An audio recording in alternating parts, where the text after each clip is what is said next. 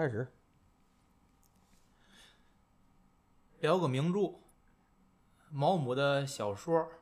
面纱》。当然了，我们聊的不是小说，是电影。嗯，但是我做介绍的时候呢，我真的是更愿意把按照小说的情节来讲这个故事。它讲的是一个肤浅的上流社会的有夫之妇，被一个殖民地的官僚所引诱，被丈夫发现后，在丈夫的冷暴力下，又面对着肆虐的传染病，她与底层那些个鲜活的且艰难的生命进行过亲密的接触后，她想消她她想要修复自己的生活，但是呢，由于意外的怀孕，打乱了似乎将要恢复的秩序。当她的丈夫自杀式的染病而亡后，软弱的她再次被之前玩弄过他的殖民地官僚所引诱。被引诱后，他再次重新思考人生。这是小说的情节，电影里边演的跟这个就不太一样。电影的结局是他没有被那个殖民地官僚所引诱，然后是很决绝的拒绝了他。所以呢，我看完之后，我说这个电影把一个挺挺挺残酷的，不管是从这个呃这个有夫之妇出轨，然后她的丈夫对她的这种冷暴力，嗯，还是她个人后来又再次被引诱，把一个挺残酷的故事，生生的电影给改编成了属于我叫救赎与原谅。成这样一个，我认为已经完全把毛姆小说的主旨给变了。从评价来说，我说小说比电影好。嗯，我这对我对这电影的评价并不高。但是呢，即使是这个小说，我对小说评价说实话也不是很高。我想引用，就是因为当时有一个英国的著名的传记作家，他叫嗯利顿斯特雷奇，他就说面纱是叫什么呀？叫二级一等，就是说是在二级品里边的最好的。说面纱，嗯，这个评价可能对于毛姆本人及以及毛姆所有的作品，在评论界都会有类似的。当然了，整体评论界来看，可能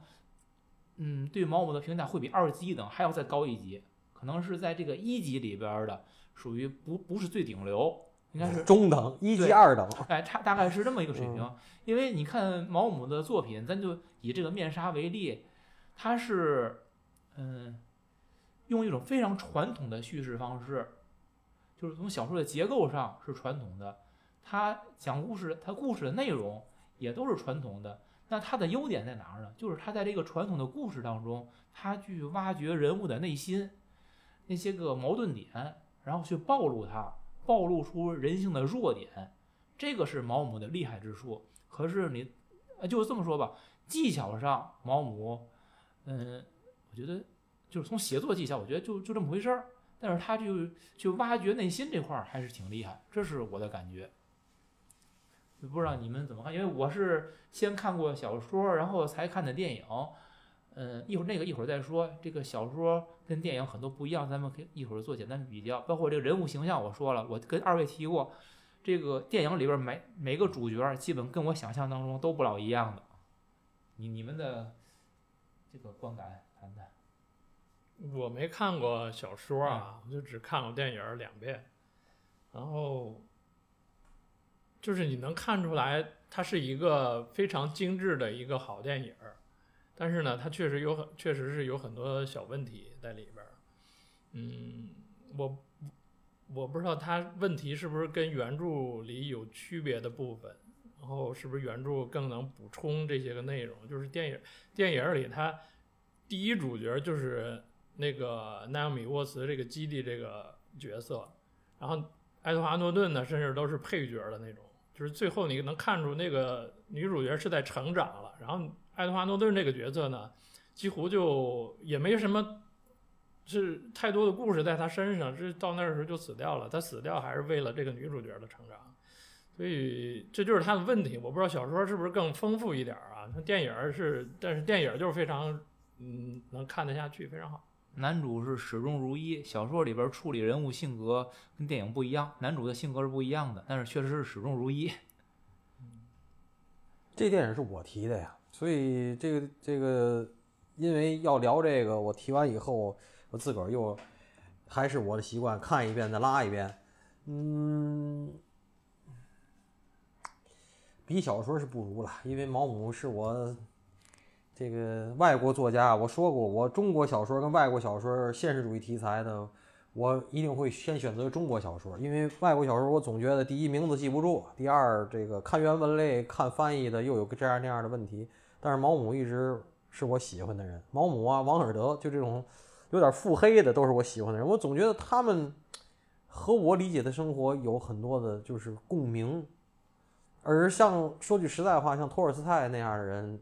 我没有共鸣。我，你觉得毛？我我觉得我最大的问题是我不呼唤大爱。托尔斯泰那种人，弄动不动像老柴也是，我不爱听老柴，有时候也是，就是他动不动就呼唤大爱。贝多芬的这这些个这个交响乐里，我最不爱听就《欢乐颂》，就是你他妈一呼唤大爱，我马上就觉得你要骗我。或者你要忽悠我，人类的使命啊！对对对，他那那事儿都忒大，那事儿他妈跟我没关系，我也没那能力，我也不想想那个事儿，他妈累自己。毛姆这都是给老百姓代言的。对，毛姆啊，王尔德这些人，可是我又俗不到巴尔扎克，你知道吗？巴尔扎克我也不耐，就太他妈的妯娌了，知道吗？家不长里不短，那个又太那那那是真不行，我是看不下去，是那真不行。所以，所以毛姆挺是我的菜，你知道吗？就是。他的那种东西，可是您说那一级、一级二等，我为什么同意呢？二级一等啊，二级一等呢？因为毛姆让人说起来的东西哈，毛姆让人说起来的就是刀锋、人性的枷锁、月亮和六便士、面纱，永远在这仨后头啊，永远在这仨后头。呃，跟毛姆类似的还有这格雷厄姆·格林，也是我个人的一个恶趣味，但是在我心里头。他格林得在排在毛姆的又后头了，呃，单纯就结尾来讲，那个结尾小说结尾比电影强百倍。但是选角您有您的问题，我呢从第一遍看的时候我就挺喜欢，所以我对于选角我没什么问题。但是我给您补充一件事儿，为什么今天咱们再看电影你会觉得纳奥姆沃茨有点别扭？我没说不适合这个电影或适不适合。而是她不够女，为什么知道吗？对对，确实是。因为她是好莱坞有名的拉拉，她原来是个双，后来直接出柜是纯拉拉，她是纯拉拉，人家就是本人不喜欢男的，所以她演这个你觉得她不够女，就是她身上没有女人味儿，她的那个女人味儿是演出来的，不是自然散发的。我给你补充这个事儿，你就能理解了，你就能理解。对，她是拉拉，所以她那个女是通过技术表现的，她不是自来的。哎，对，就真真没味儿，你知道，就干巴巴的，就没有女人味儿。对，是。还有就是她从不爱这个人，Fine，Doctor Fine，到最后她转化了自己的思想到爱这个人，她的表现，她那些东西。其实我就看每次看我都会有这个感觉，就是说，当你学会爱或者学着去爱的时候，这个世界向你表现出来一种荒芜的景象。记住啊，注意啊，这是我提纲里写，就是如果你当你本来你不爱这个人，或者你也没想试图去爱这个人，现在你学着爱这个人，或者你发现你爱上这个人了，然后你又发现世界向你呈现的是一种非常苍白、非常荒芜的景象的时候。你该如何自处？这个女的怎么自处的？这女的：“我上修道院去，我能干点嘛？你说我能干点嘛？你说我能怎么着？我怎么着都行，但是我也并不知道我能干什么。她是一种什么都想干，但是什么都不会干，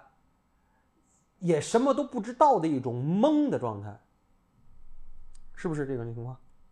这个小说里跟电影里是一以贯之的，这种转换。我其实第一，我觉得这种转换呢，有没有这种情况真实发生呢？会有，但是这是一个人整个我包括他的人生观，没有世界观，包括人生观和他价值观的一个重建。我觉得这个重建的过程非常可能漫长而痛苦，而且还会有可能做夹生饭。就是这件事儿，就是，比如比如说就是什么，呃，蝌蚪变青蛙吧。变到一半，你他妈既不是青蛙，也不是蝌蚪，您明白我说这意思吗？真的会有可能这个东西，要这个可咋办？就像小说里说的，最后回到回到香港又崩了一下，崩了一下又后悔了，最后又找了找亲爹去，对吧？那我我更相信毛姆写的这个东西，我不相信他在街上，他最后带着小男孩，他拒绝他，而且拒绝那节奏，我觉得就是单纯令电影，如果如果看电影的观众们没有看过小说的话，这个结尾牛逼极了。为什么哈？第一是这男的说，如我还会在这儿待十天，怎么着？他说半截儿，那女的就给打断了。那个那个火候，我老说跟相声似的，那个火候特别好。如果没看过小说，第一这火候倍儿牛逼，倍儿解气。第二，那小男孩问他这人是谁呀？他说 someone not important。哎呀，说的他妈倍儿牛逼，他没说是 nothing 或者什么，他没有，他说的是云淡风轻的。就这个这个结尾，如果没看过小说，你觉得特别好。但是如果咱们就上去就把这个小说的结尾说了，我操，那这小说结尾太有劲儿了，你知道吗？有力量。而且这儿再补充一点什么呢？小说里边提到这个这个沃森啊，他对于这个凯蒂怀了就是这个孩子，这沃森其实觉得挺好这事儿，你知道吗？他为什么考虑好？他倒不是说这孩子是不是负担等等的，他觉得这孩子就是他继续控制凯蒂的一个方式，嗯就是你要是这样是我的孩子，嗯你这后半生都别想摆脱我，嗯就是我随时可以找你。嗯，我觉得这也是小说比这个电影嗯更高明之处。就是人性，嗯就是其实小说里头毛姆一以贯之，不光是这个小说，他说就是爱情里充满了自私和自利，这是毛姆一以贯之认为的。可是你，咱们说句实在话，我有时候老说，就是人有人前一套话和自己对自己说的话。夜深人静，你他妈喝点酒或者喝点茶，你想想这句话对不对？他妈特别对，我操！爱情里充满了自私和自利，我觉得毛姆对呀、啊，行那咱我说说这个，我看完小说之后对这个原著，我先说人物形象啊，哎，嗯，纳奥米沃斯演的这个主角，平时电影里边第一主角这个凯蒂，嗯。小说里边写她是一个比如脸比较方，但是不是很漂亮，可是呢，因为她年轻，她又有活力，是那种青春的美，所以我的印象是这个人的感觉是应该嗯稍微圆润一些，不要像这个纳奥米纳奥米沃斯，虽然我说他个儿也许不是很大，可是跟这个爱德华诺顿俩人比起来之后，他还是显得很大。然后呢，他的肤色也不太白，我的印象里这人应该是一个挺白的，嗯，比较圆圆乎乎的，个儿呢比不太高，五官比较。呃就是标准的欧对洲妇女，要要要五官要精致一点儿，是有点儿有点儿玲珑，你知道吗？小小玲，因为她本身他们家里就是家庭条件也还不错，是属于待嫁而孤那种，就就像一只小鸟一样飘来飘去，飞来飞去，自己吧也没什么本事，也不知道干什么，就那种那种飘飘忽忽的感觉。可是纳奥米沃斯完全没有给我这种感觉，一个大女人，然后看老杨也给我解释了，就是一点女人味也没有。她她之所以能够吸引那个那个殖民地那个官员。他要没有女人味儿，他怎么吸引别人啊？所以我我觉得他就是这片里不吸引男人，包括这个菲恩医生最开始看上他，就他这种这种样子，反正我觉得不能理解。就是说这个凯蒂这个形象，还有咱说这个费恩医生，费恩医生在书里边写呢，这个人就特别的冷，高冷，也不爱说话，然后呢也不轻易表达自己观点，感觉这人没有面部表情。你知道当时我看书里的时候，我脑子里是谁的形象吗？就是丹尼尔戴刘易斯，就那那那种就是很古典，这人挺瘦挺高，嗯呃，可能是比那个刘易斯要再矮一点儿啊，嗯就是那种不苟言笑，但是心里边其实很很成熟，很什么东西都有数，嗯是那样一种感觉的。嗯，然后我一我一看电影一出来，好，爱德华诺顿，我说这不是小玩闹吗？这太帅了啊，这太帅了，这这这，而且这个爱德华诺顿长得是比较圆乎那种，就缺少那种这种棱角感，因为你冷本身就带着棱角那种感觉了，他就是很属于感觉很很很很很游刃有余，应该是那种人。我说他应该演那个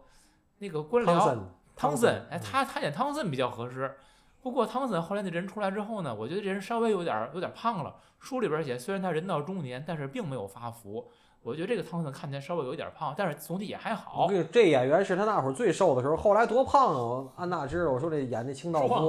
对呀，那清道夫胡子拉碴的，是他应该再瘦一点儿，才更符合小说里边那个人物的形象。至少我心那汤森的人帅的。这几个演员，反正在电影的呈现，其实还都是挺帅的。对，帅汤森的那个帅完全没有问题，就是符合小说这个要求。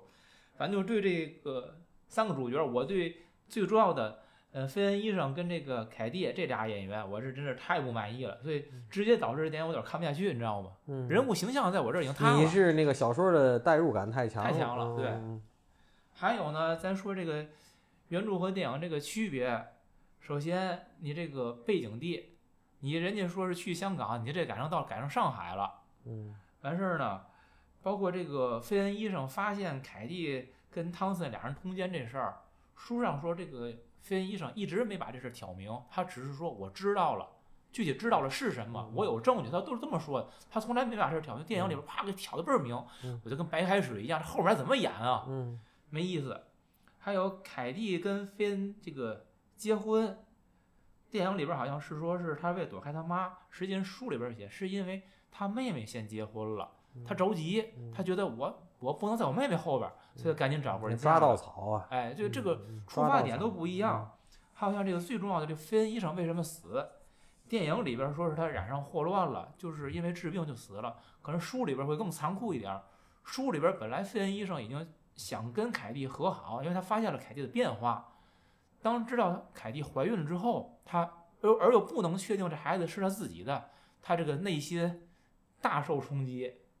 于是他是自己故意让自己感染，自杀式的，对，就是我说自杀是嗯感染上这个病毒，然后死掉了。嗯这个跟电影可就完全不一样了。嗯最后就是说，咱说这结尾，结尾就是咱说好几遍了。嗯这凯蒂回去回到香港，应该是电影到上海也无所谓，嗯跟这汤森又来了一炮，嗯不是那个电影里边没来一炮，就直接给他拒绝了。嗯可是书里边可是有这一炮的，嗯有这一炮跟没这一炮，这力度完全不一样了。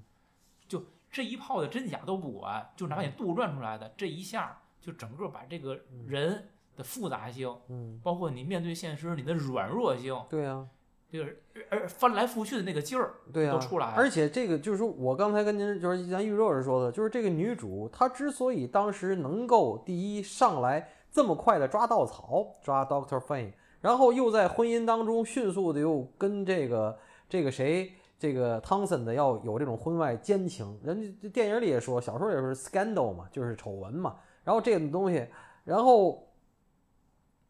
就我就是说，他不是风骚。就是轻浮，这叫轻浮，这不是风骚。风骚是很多人或者说故意卖弄性，他不是，他是轻浮，他是很容易陷进去，而且完了还要这要那，要名分呐、要你离婚呐、要这个要那个，要这些东西，我还要怎么着？那么这样的人，他的逻辑体系最后又回到香港的时候，那你说是拒绝那男的可信，还是又来一炮，隔年忘年炮可信？忘年炮更可信呢。对吧而且你看，按书里边写，嗯他在这个内地的时候跟着这个飞恩医生治病，嗯他其实是这他已经反思了，他其实是已经决定了要跟那个汤森是要一刀两断的，嗯他已经做了这个决定了。嗯可是回到这个，不管是香港还是上海，嗯，以后呢，汤森轻轻的那么一勾引，小手指头一勾，他就又 投入人家的怀抱了。嗯可是反过来，第二天早晨起来，又马上觉得这汤森这个混蛋，他在投入他怀抱的时候，他就已经就他就说你是个混蛋，然后一边说着你是混蛋，一边就投入人家怀抱了。就就嗯看书里边写，他控制不了自己的身体，他就觉得汤森把他一抱住之后，他整个人就融化的那感觉，嗯于是两个人开始热烈的亲吻。嗯然后第二天早晨起来就开始就就觉得汤森太坏了，又又骗我一次，又开始诅咒他，然后完了之后不就回英国找他爹妈去了吗？嗯他爹应该是死了，我记得是嗯是吧？然后又开始反思，我说重再一次思考人生，重新开始生活。我说你还得思考几次啊？你嗯你的人生还要像饼一样翻几个个呀？嗯不过这这倒更可信，我觉得这就是人生。嗯，所以我是说电书比电影好得多。你这个书看太早了，嗯，所以就是说你容易，确实是这样，我能够理解你，再再说一点儿，我想说的，咱之前一直说这个电影改编的问题，嗯咱好像之前有个共识，就说这个老外，嗯，改编名著还是很尊重原著的，忠实于原著。嗯但是最近咱们聊的几个电影，我我越来越颠覆我这个看法了。你看，咱往远一点说，咱聊的那个《飞越疯人院》，我我说过，嗯电影跟原著的差的就是太多太多了。咱往近处说，咱刚聊完的这个《英国病人》，嗯我认为我说愣把一个史诗作品，虽然我对这个史诗本身我并不喜欢，给写成了一个小情小爱了，或者说为了小情小爱，史诗完全成为背景。咱再到时候今天这个毛姆这个小说《嗯面纱》，你把一个对于人性这么深刻的探讨，三番四抖哈，哎对真是三番四抖对吧，对人性嗯的深刻探讨，变成了一个什么？我说原谅与救赎，这这这这哪儿不挨哪儿，这主旨完全变了。嗯在这电影里边，你看到的就是电影看到的，不是人性的丑恶，是人性的自我完善啊，光辉是吗？是灵魂的救赎啊！我最后我如何从我这个这个肉欲这个无无法克服的人性的弱点里边，我走出来了，哪怕我是以一个我丈夫的生命为代价，我也走出来了。而小说里边，你可不是那么轻易就走出来了。嗯 所以我就说，对于原著的改编，他们好像没那么忠实，或者说有一些忠实的，但是你要去细看，也有相当的不忠实。嗯我这个真的是对我以前的看法是一个非常大的改变。嗯，我我说过啊，好多女的他妈是大婆至上主义者，只要当了大婆就说大婆好，小三、小四、小五都他妈是王八蛋。这个我们宁老师在男人里头是原著至上主义者，我还挺支持他。我我觉得宁老师对的。我说过，我反正我看过这电影改编的，唯一电影比小说强的就是《乱世佳人》，除了《乱世佳人》好像没有。那个《教父》可能还行，你说是外国的，教父还行你像咱们聊过那个《色戒》，我觉得应该也属于电影比这个原著小说就好。不一样，就不是一东西。啊，那对对不一路了对对，就不是一东西啊，就不是一东西。嗯嗯，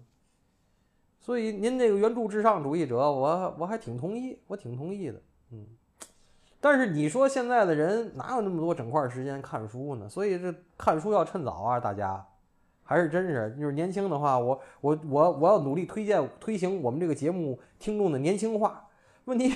能听懂这个节目的人，年轻人可能真的不爱听或者听不懂，是吧？可是你现在呢？我是这些人，我在咱们的听众里，我推荐你们看书，你们会说我哪有时间？我这孩子得补习，我还得接送，我还得做饭，我还得伺候爹妈去，没准哪天还住院了，还得检查。哎呦，所以我也能理解。我觉得你让年轻人听，可能更大的一个问题是三观不合，也许可能是更大的问题。嗯，我都不知道现在年轻人的三观是什么样儿，我也不敢聊，不敢他们聊。哎，对，是吧？我这脾气又不行，我怕，要不然就是给人家怼的不行，要不然就是人给我怼的不行，是。咱跟年轻人聊，就可能就是当当年父辈跟咱聊一样。啊，是啊，所以，哎呀，这个这个这个毛姆的这个小情小爱还挺是我的菜，我倒觉得真的挺是我的菜。咱们希望以后能多聊聊他。这电影里边还把这个民族矛盾当一个挺重要的一个桥段来讲的，书里边儿其实我觉得没有。就是书里边对那个 Waitington 那个角色有什么描写吗？你说威威霆是哪个？就是就是那个小小联带着联络官，那矮个儿的小联络官，铝样完了带着吕燕儿，哦，那个那个人，我跟你说，哎，原著跟小说我觉得还挺一致的，包括那个人物形象都挺合适，就是一看着这书就觉得这个人，哎，肯定长得不好看，然后呢是挺是个好人，就是对对人挺负责的，嗯，对生活看得很通透。哎，这个是原著里边儿写的就是这个意思，跟电影里边儿感觉完全一样。他对于这个他这个邻居，就是飞恩医生这俩人嘛意思，看得明明白白。哎，呀，那女的一送一送那信去，他不就那眼神儿夸往上演的也好，反正嗯，完了那眼皮往下一搭，嘿呦我操，那真是真一行。直都明明白白的。这个这个角色演得好，而且符合原著。其实他的角色，这个电影里给我的感觉就是，他说明白的这个男女相处的一个一一个哲学吧，或者一个一个一个道理，就是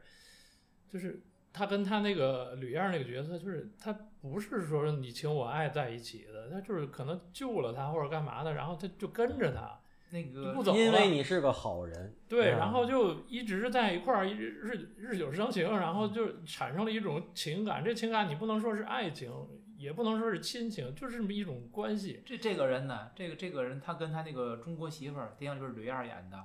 这俩人这感情，我按书我也觉得这写的不合理，你知道吗？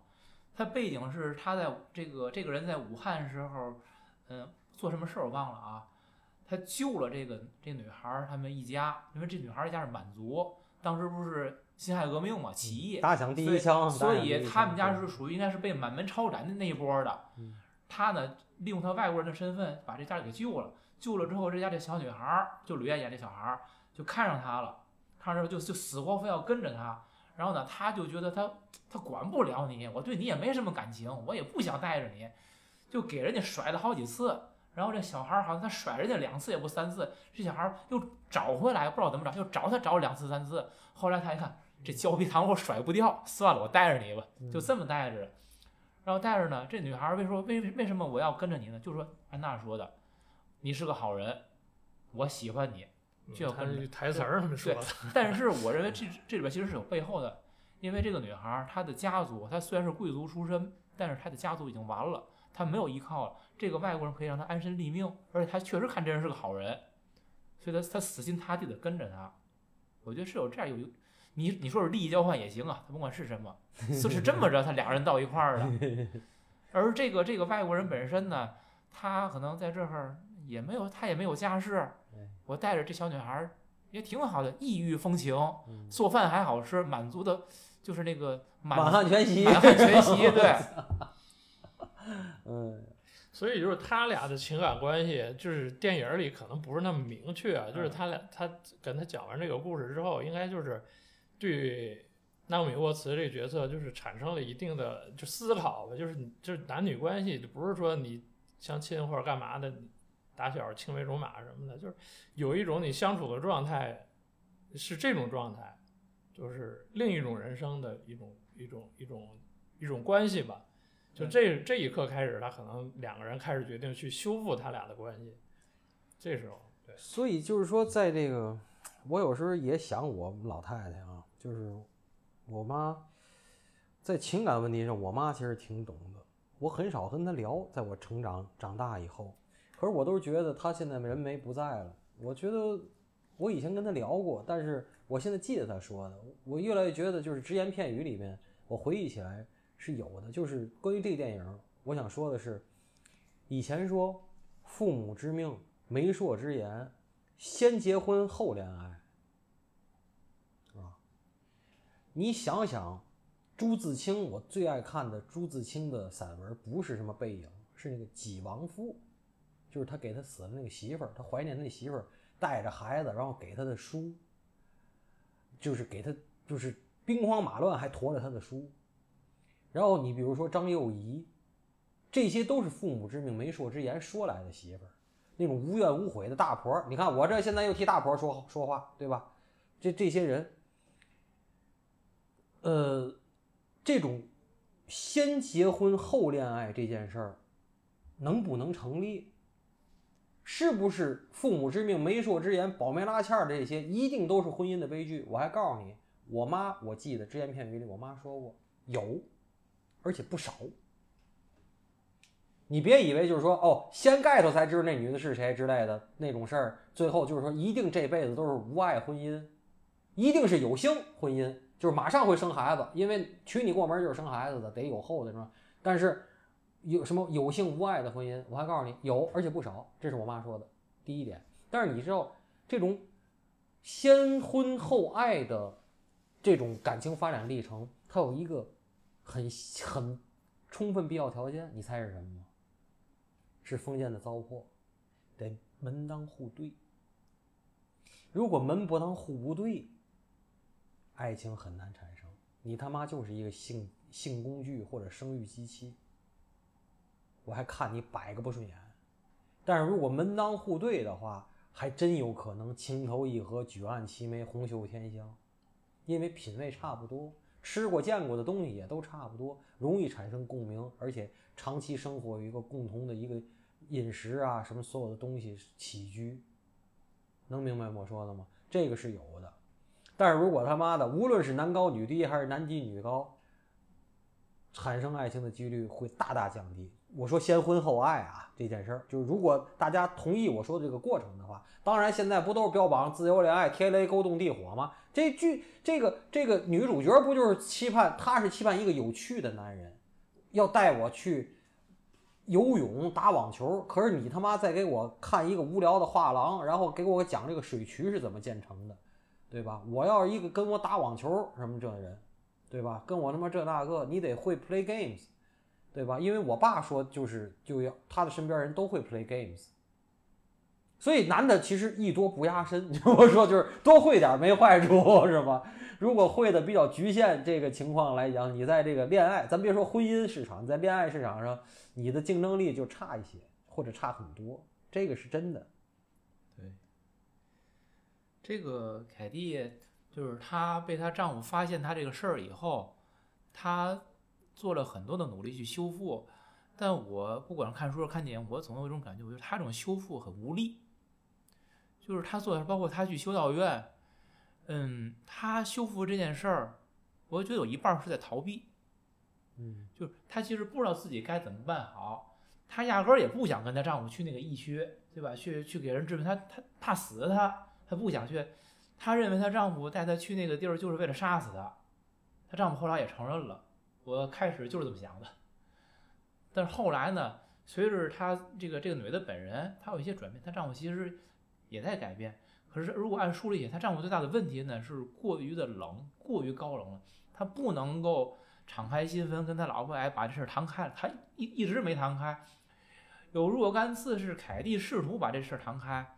她丈夫总是用很冷的方式给回绝了，或者把话题就给岔开了，所以这步一直迈不出迈不出去。到最后呢，凯蒂就是我找个修道院，哎，自己找点事儿干，好像是把这问题转移了。那这里边就是他为什么愿意去去修复这段感情？就是我跟你说，他这无力感在哪？他一直特别被动。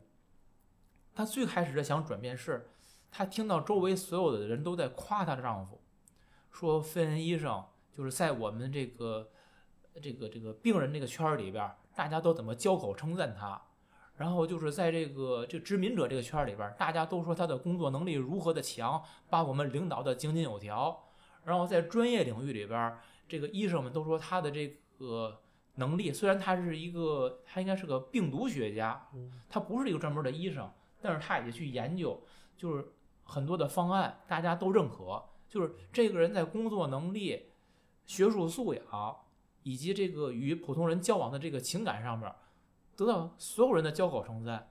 哎，这个时候凯蒂发现，哦，我丈夫是个这么好的人，她自己从来没那么想过。她心里认为好的人，开始只是那个勾引她的汤森好，她不认可她丈夫。是大家都说她丈夫好的时候，哎，她反过来觉得，哎，那也许我丈夫挺好，我是不是应该对他好点儿啊？她才开始去反思，然后她才去修道院里边自己想做这点事儿。只不过呢，她丈夫没有接她的这种变化，就是她做这些调整，可她丈夫。就是始终高冷，最后是知道有孩子这件事之后，她她丈夫接受不了了，所以自杀。所以其实这个电影呢，就是没有什么前情提要。我想说的是什么呢？跟我以前一以贯之说的是，就是，呃，Kitty 她是生在一个优渥的之家，肯定是生活很优渥。这个优渥之家，甭管是 old money 还是 new money，我觉得他那个爹呀，你看那里头有有有那细枝末节的说法。他那爹也是我说那种，就是替他这个姐妹俩呀，把好多外边的风刀双剑呢都挡了。这俩其实呢傻白甜，又有对爱情的渴望，但是又不知道怎么去爱和游戏人间。所以我是觉得，就是凯 Kitty 她能够后来选择三番四抖抖成这样，上来抓稻草，抓完稻草以后遇见这个又轻易的陷进去。掀起以后又转变，又又又爱她这个，又回来爱她这个丈夫，又那各种不知道不知道手脚往哪放，然后最后又会有小小说那种一最后那一抖那一个包袱，那么足以见得年轻时候他恋爱经历比较苍白，我是这么说的啊，嗯，我这句话也是跟您说这个，就是读书要趁早啊，恋爱也要趁早，失恋要趁早，你得尽早尽建立你的数据库，尽早建立你的大数据。你如果小时候没建立大数据，你他妈长大了，越长大建立数据库的成本和代价就越高。尽早低成本试错。对，真的，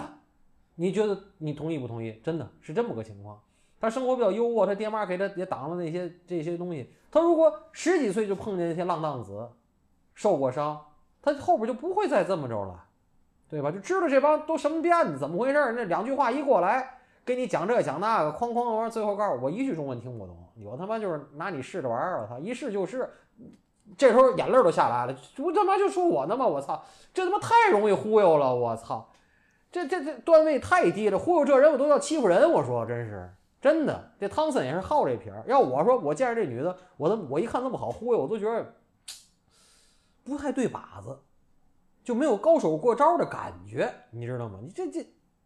会一百，你拿出零点五就把人骗了，你不觉得没劲吗？我就说，啊你你这是危险关系的玩法。是啊，你这高手过招，你得有那种刀尖上舔血那感觉，走着钢丝儿，你那它刺激，那你要完成了，你那个阈值你满足那多好，你这个真的就就是满足感太低了，我觉得。这个倒是完全符合书里边对汤森这个人物的设定，嗯，就说这个人任屁不会，屁本事没有。所以啊，你你看原人说嘛，你勾引的，对吧？你勾引的都是什么二流、三流，都蹩脚货色。他老那他老婆多罗西说的嘛，你勾引的都是二流货色。是啊，为什么你勾引二流货色？因为你嘛也不会，你那事儿都是我给你料理的，我给你安排的，你就所以他是一个老婆是在圈里头人缘特别那个。对他这个汤森就是个傀儡，他所会做的就是一件事儿，跟谁都说好，跟什么都能应承下来，哎答应，然后我我不给你办，但是你绝对不会，当时我我一定给你面子一定，这么个东西，社会人儿、哎社会人儿。草包、社会人儿。那我当时，但是我一看汤森这人在咱们这社会还真挺多的，就这样人，嘛都不会，但是呢，就是会在场面上说话。嗯，电影里边我也咱别说他完全不好啊，它在复杂性上面，对于社会面的复杂性是大于原著。嗯它这里边加了一些私货，刚才我提到了，就这个民族矛盾的问题。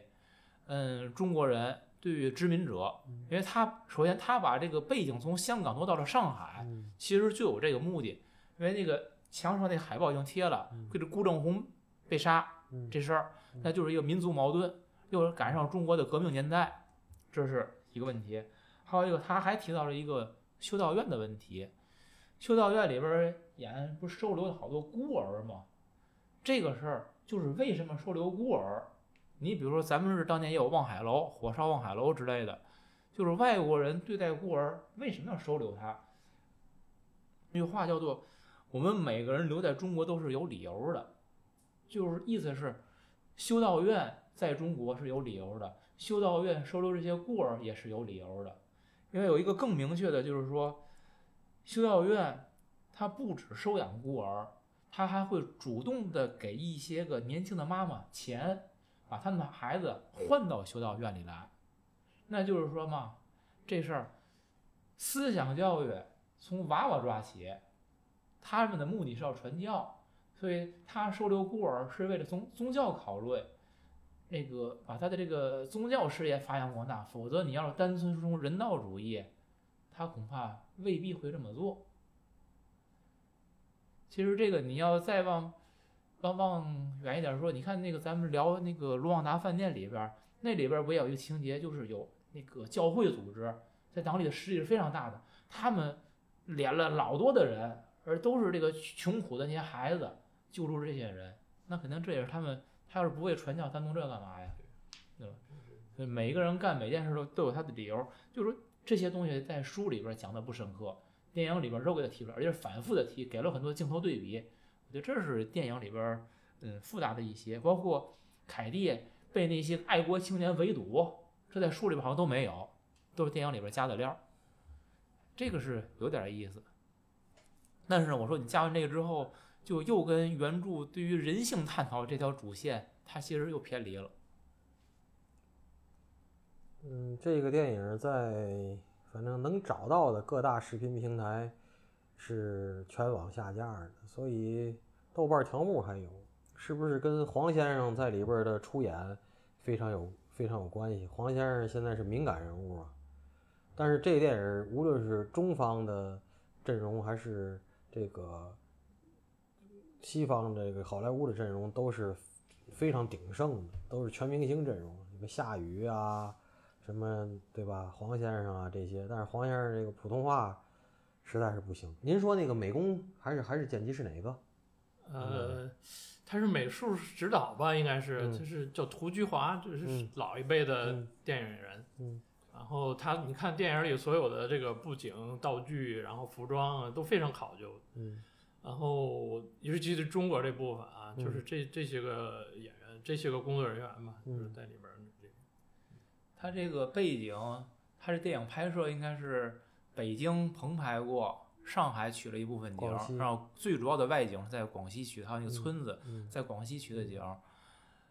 那好像拍那村什么黄姚古镇是吧？我想起我在广西俩地儿取的景，跟我那嗯哥们儿，那他妈的阳朔徒步就是那样的馒头山，是，嗯，但是你知道这电影，因为我还是说，你先看完原著之后再看这电影，我就觉得出戏，嗯就这个这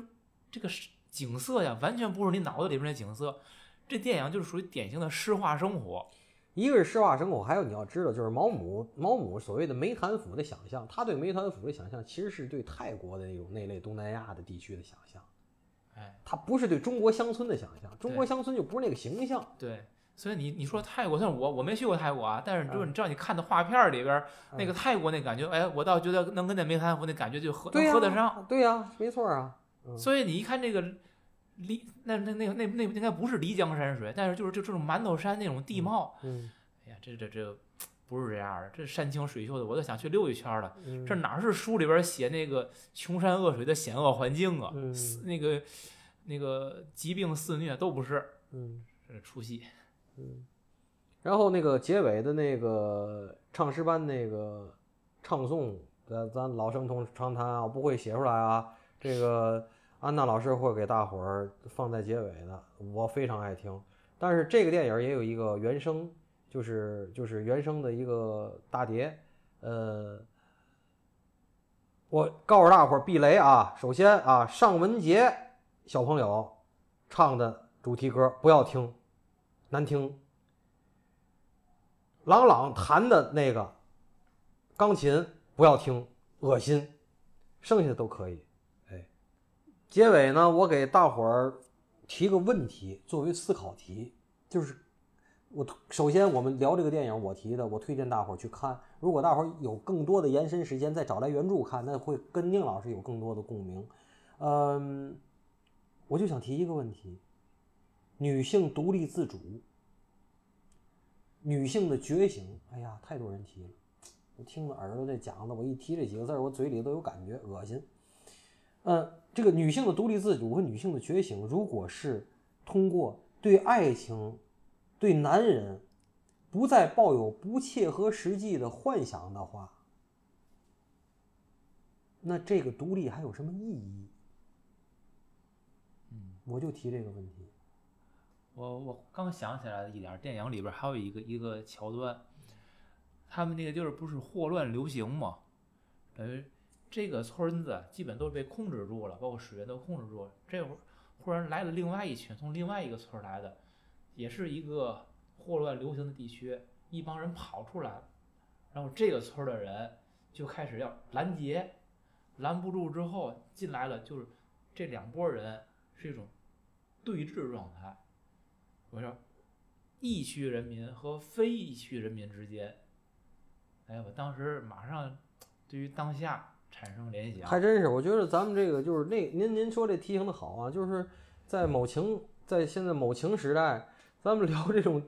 沾点边儿的电影，我觉得挺好的都，就是包括大明节呀、什么那些，嗯，就是您当时看，都是咱这都不是说什么非我族类，没那事儿，咱都是都是一族的，同 同宗同族同文化同语言，啥都一样，就是你得病了，我没得病，那你就是洪水猛兽，这个问题又回到那个大屠杀的那个 那个议题里了，是就是人类的本性，就是划分类别，嗯。人类的本性对，就是我跟我相同差不多的，我可以认为是我的一类，你那个差不多是你那一类，这是两个类，就是大屠杀的起因都与跟这有关。系。那啊那那都可能，比如说要这么说的话，我能细化到，比如说呃黑牛城道一百八十号的五十三栋和五十二栋，都不是一类人那五十二栋有阳性，这个东西你看啊，就是 对吧？就是嗯，是吧？五十三栋没有阳性，是是是那不都不是一类吗？是，就是我之之前听了一讲讲课，那那老师也不能提了，就是人这个 人家给他提了个问题，就是是你就是怎么说呢？就是人类的划分种族或者干嘛区别这个事儿，往前推能推到最远的是什么年代？然后那老师说，你不用说多远几千年，就是几十年，对吧？南斯拉夫那儿不就是这么分的吗？分完了之后，到现在一直是没有解决这个问题。就是说白了，你看娱乐节目、看综艺，就是我分两组啊，你们这组这个主题，你们那组那个主题，这两组就打起来了，你信不信？对你，看这个综艺就是这么写的，斯坦福实验不也就这么来的吗？对都都是这个具体的表现啊。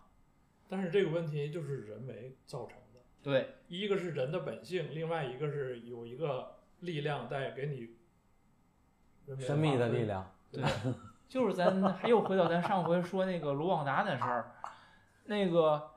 本来人家这民族融合挺好的，没打过架，现在就打到了你死我活，谁在里边搅？啊，这这后边留着吗？这个留着吧，留着吧。留着。À la claire fontaine, m'en allant promener, j'ai trouvé l'eau si belle que je m'y suis baignée. Il y a longtemps que je t'aime, jamais je ne t'oublierai.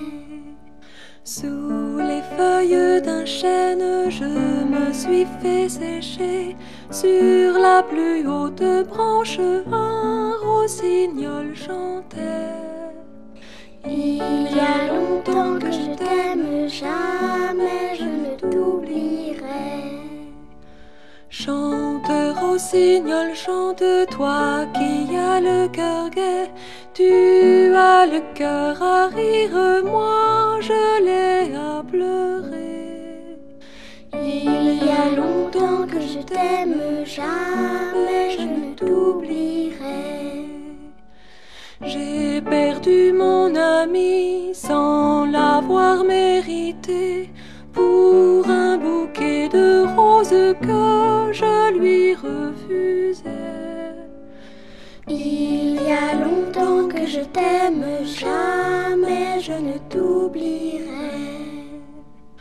Je voudrais que la rose fût encore au rosier et que mon doux ami fût encore à m'aimer. Il y a longtemps t'aime jamais, je ne